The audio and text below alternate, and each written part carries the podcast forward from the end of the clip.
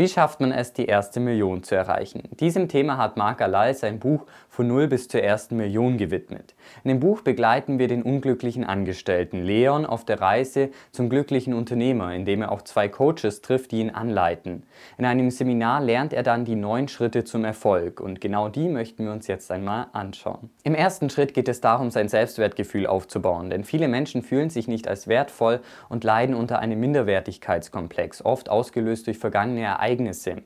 Oft verallgemeinern wir auch vorschnell und sehen dann für uns selbst gar keinen anderen Weg mehr, denn wir suchen dann unbewusst einfach nach Dingen, die uns diese Einstellung bestätigen. Was ist zum Beispiel dieser 500-Euro-Schein hier wert? Gut, der jetzt vielleicht nicht ganz so viel, weil er gerade frisch aus dem Drucker kommt, aber normalerweise wäre er 500 Euro wert. Und was passiert, wenn ich diesen Schein jetzt zerknittere? Wie viel ist er dann noch wert? Klar, 500 Euro.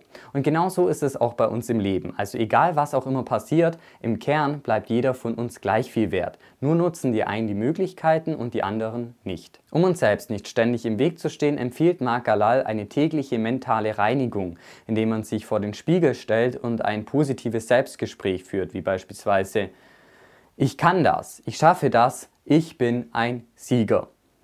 Dadurch schafft man es, seinen Fokus anders zu lenken und damit kann man auch seine Realität verändern. Denn unser momentanes Leben ist das Resultat aus unserer Vergangenheit und unseren Gedanken. Es ist also wichtig, gute Gewohnheiten und Verhaltensweisen aufzubauen.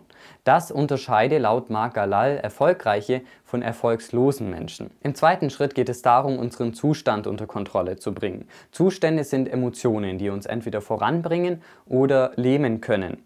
Unsere inneren Bilder, also sprich unser Selbstdialog und unsere Körperhaltung beeinflussen unsere Zustände, also sprich unsere Emotionen. Diese Reaktion können wir auch gar nicht verändern. Was wir aber verändern können, sind unsere inneren Bilder und unsere Körperhaltung. Denn je nach Körperhaltung werden nämlich bestimmte Hormone freigesetzt, die unsere Emotionen beeinflussen. Oder könnt ihr beispielsweise fröhlich sein, wenn euer Kopf nach unten hängt. Was man auch machen kann, ist, dass man sich einfach eine Frage stellt, die sich auf eine Situation in der Vergangenheit bezieht, die man selbst erlebt hat und mit der man etwas Positives verbindet. Also wenn ich euch jetzt beispielsweise fragen würde, wie denn euer letzter Urlaub war, dann wird sich euer Zustand wahrscheinlich schlagartig ändern. Also hoffentlich natürlich ins Positive, außer ihr verbindet mit eurem letzten Urlaub natürlich nichts Gutes. Und da sich unsere Entscheidungen direkt auf unsere Zukunft auswirken, sollten wir uns laut Marc Galal auch immer in einem Top-Zustand befinden, wenn wir wichtige Entscheidungen treffen müssen. Im dritten Schritt geht es darum, seine Leidenschaft zu finden, also sprich einfach etwas, das einem Spaß macht und das einen motiviert. Dazu kann man sich einfach mal alles aufschreiben, das einem in den Sinn kommt. Und das kann man auch über einen längeren Zeitraum machen und dann sollte man früher oder später seine Leidenschaft finden also zumindest in der Theorie. Im vierten Schritt geht es darum, eine hundertprozentige Entscheidung zu treffen, denn dadurch verändert sich automatisch unser Fokus und wir nehmen die Welt anders wahr. Wie oft seht ihr hier beispielsweise die Farbe Rot?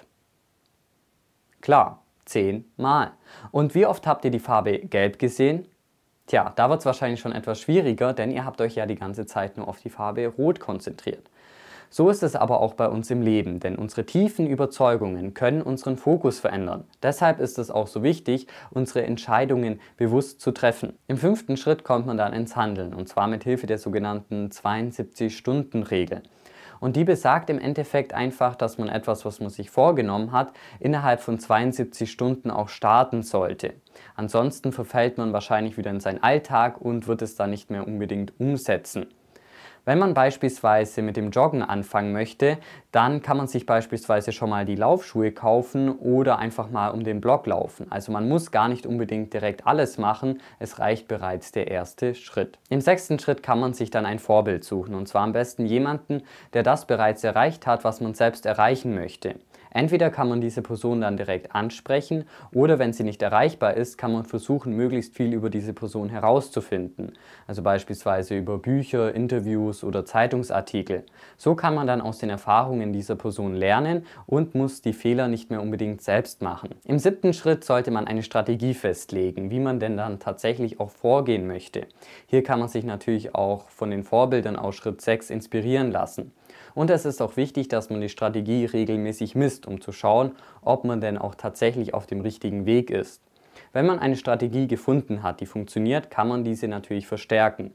Sollte die Strategie noch nicht funktionieren, dann kann man sie regelmäßig anpassen und einfach ein bisschen herumexperimentieren, bis man dann tatsächlich eine Strategie hat, die funktioniert. Der achte Punkt lässt sich eigentlich ganz gut mit einem Zitat von Winston Churchill zusammenfassen. Und zwar hat er einmal gesagt, Erfolg haben heißt, einmal mehr aufzustehen, als man hingefallen ist. Das ist einer der schwierigsten Punkte, also immer an sich, seine Lebensmission und seine Lebensvision zu glauben. Denn die meisten Menschen geben zu früh auf. Aber gerade Ausdauer und Durchhaltevermögen sind eine der Schlüsselelemente für Erfolg. Im neunten und letzten Schritt geht es darum, Marketing, Kommunikation und Verkaufen zu lernen.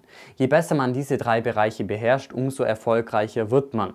Denn im Leben dreht sich ja eigentlich alles um Verkaufen. Also auch in einem Bewerbungsgespräch oder in einer Gehaltsverhandlung muss man sich ja selbst gut verkaufen. Man wird im Leben nur so erfolgreich, wie man auch verkaufen kann. So Marc Galal. Wenn euch das Thema weiter interessiert, dann schreibt das gerne in die Kommentare und dann kann ich euch beispielsweise auch mal die 22 Marketingregeln von Al Rees vorstellen. Neben diesen neun Schritten zum Erfolg gibt es natürlich einige andere Punkte, die man noch beachten sollte. Also beispielsweise, dass man Verantwortung für sich und sein Leben übernehmen sollte und dass man auch immer öfter die Komfortzone verlassen sollte. Kommen wir jetzt noch zu meinem persönlichen Fazit. Und ich muss sagen, dass Marc Galal die Inhalte in sehr einfacher Sprache rüberbringt und auch in einer Geschichte verpackt, deren Spannungsbogen jetzt schon auch ausbaufähig wäre. Die Inhalte sind grundsätzlich natürlich schon ganz gut, aber jetzt eigentlich auch nichts Neues. Aber wenn ihr jetzt noch gar kein Buch im Bereich der Persönlichkeitsentwicklung gelesen habt, dann könnte das natürlich schon ein guter Einstieg sein. Aber wenn ihr schon etwas tiefer in dem Thema drin seid, dann werdet ihr jetzt wahrscheinlich nicht mehr viele neue Erkenntnisse mitnehmen können. Ich meine, bei Bodo Schäfer ist man zum Beispiel ein Gewinner, hier ist man ein Sieger. Am Ende noch ein kleiner Hinweis in eigener Sache. Und zwar war ich letzte Woche zu Gast bei Kelvin und wir haben ein bisschen über die Entstehungsgeschichte dieses Kanals und die Hintergründe gesprochen. Also falls euch das interessiert, dann schaut da gerne vorbei. Der Link ist natürlich wie immer im Beschreibungstext. In diesem Sinne, vielen Dank fürs Einschalten und bis zum nächsten Mal.